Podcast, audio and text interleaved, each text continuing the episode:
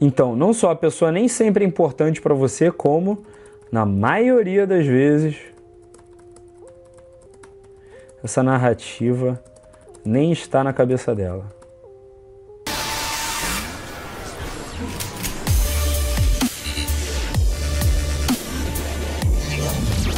Então presta atenção, olha que absurdo, olha que coisa bizarra.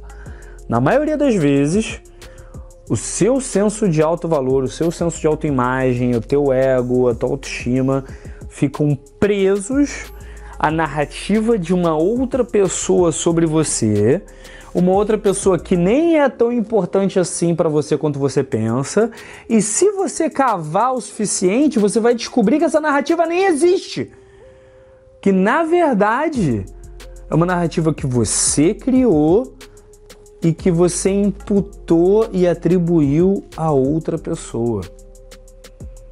O que, que você faz quando você tem vontade de chegar numa menina, por exemplo, você tá na Sorro, aí em Goiânia, ou então naquela casa ali, naquela boatezinha que é uma casa em Goiânia, ou então no teu The Game, teu dia a dia, na faculdade, na, no shopping lá, no boulevard, e aí você chega e, e passa uma menina e você fica interessado e você pensa assim, ah, mano, o que, que ela vai pensar se eu chegar ali e falar com ela? Nossa, ela vai me tratar mal, ela vai achar que ela vai rir, ela vai me esculachar. Cara, olha, primeiro de tudo, a grande maioria das mulheres, e olha, a imensa maioria das mulheres em Goiânia está torcendo para ser abordada por um cara interessante e por um cara que pelo menos tenha coragem de chegar ali tratar ela bem, ser educado e fazer ela sentir bem. Por mais que você esteja nervoso, por mais que você gagueje, por mais que você se atropele nas palavras. Eu tive um aluno de mentoria agora recentemente, o cara gaguejava absurdamente, o cara nunca tinha feito uma abordagem na vida. Eu levei ele para fazer as primeiras abordagens na vida dele. Ele morava aqui no Rio, ele mora aqui no Rio. Daí a gente conseguiu fazer uma prática ao vivo. Eu levei ele para fazer algumas abordagens por aqui, aqui em Ipanema, aqui perto. E o cara saiu trans, completamente transformado e ele percebeu: nossa, quando eu chego nas meninas assumindo que eu sou gago e, e, e, tomando essa, essa fraqueza minha como uma força e carregando ela como se fosse uma bandeira e dizendo para elas: olha, eu tô nervoso e, e, e, e, ainda, ainda, ainda, ainda por cima eu sou gago. Mas, mas, mas, mas mesmo assim, eu vim, vim, vim falar com você porque eu, eu, eu achei, achei você interessante. Cara, as meninas brilham o olho. Porque elas pensam. Porque elas pensam, cara, o cara é, é gago, o cara é, tem 1,65m e ele ainda teve as bolas de vir aqui falar comigo. Esse cara deve ser absurdamente incrível. Esse cara deve ser foda, ele deve ser demais, ele deve ser o cara.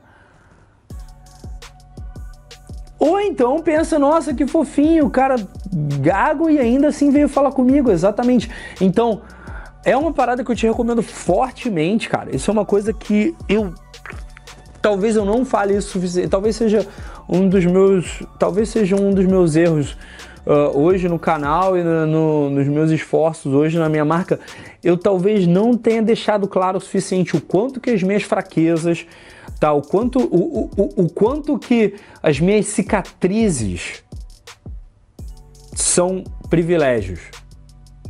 O Gary Vee fala, o Gary Vaynerchuk fala, cicatrizes de batalha são atraentes. Eu digo mais, suas fraquezas são atraentes.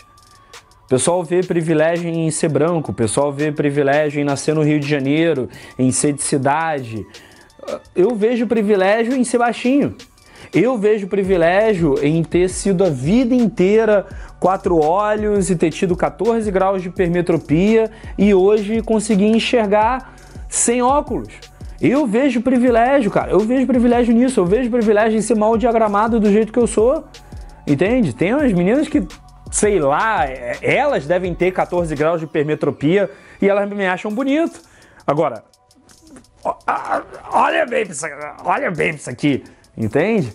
Agora, o que, que isso quer dizer? Quer dizer que quando eu estou no meu flow, quando eu estou presente no momento, me sinto confortável na minha pele, e do mesmo jeito que você se sente confortável no seu negócio, mas você acaba com essa dependência de domínio, quando você sai né, da sua empresa, quando você sai do seu negócio, você fica desconfortável.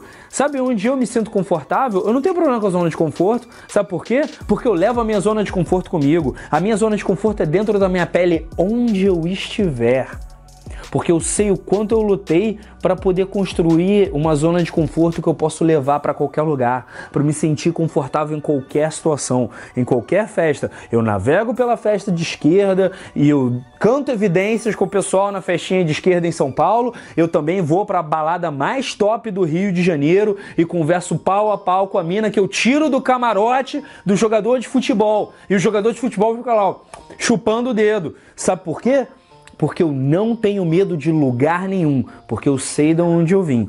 Se você sabe de onde você veio e você sabe o que você quer, você se sente ultra confortável em qualquer situação, porque você se sente confortável dentro da sua pele. E aí você não precisa mais estar em casa, você não precisa mais estar no seu lugar, você não precisa estar mais no seu espaço, porque o seu espaço vira aqui, ó, dentro da sua pele. Isso faz sentido para você, sim ou não?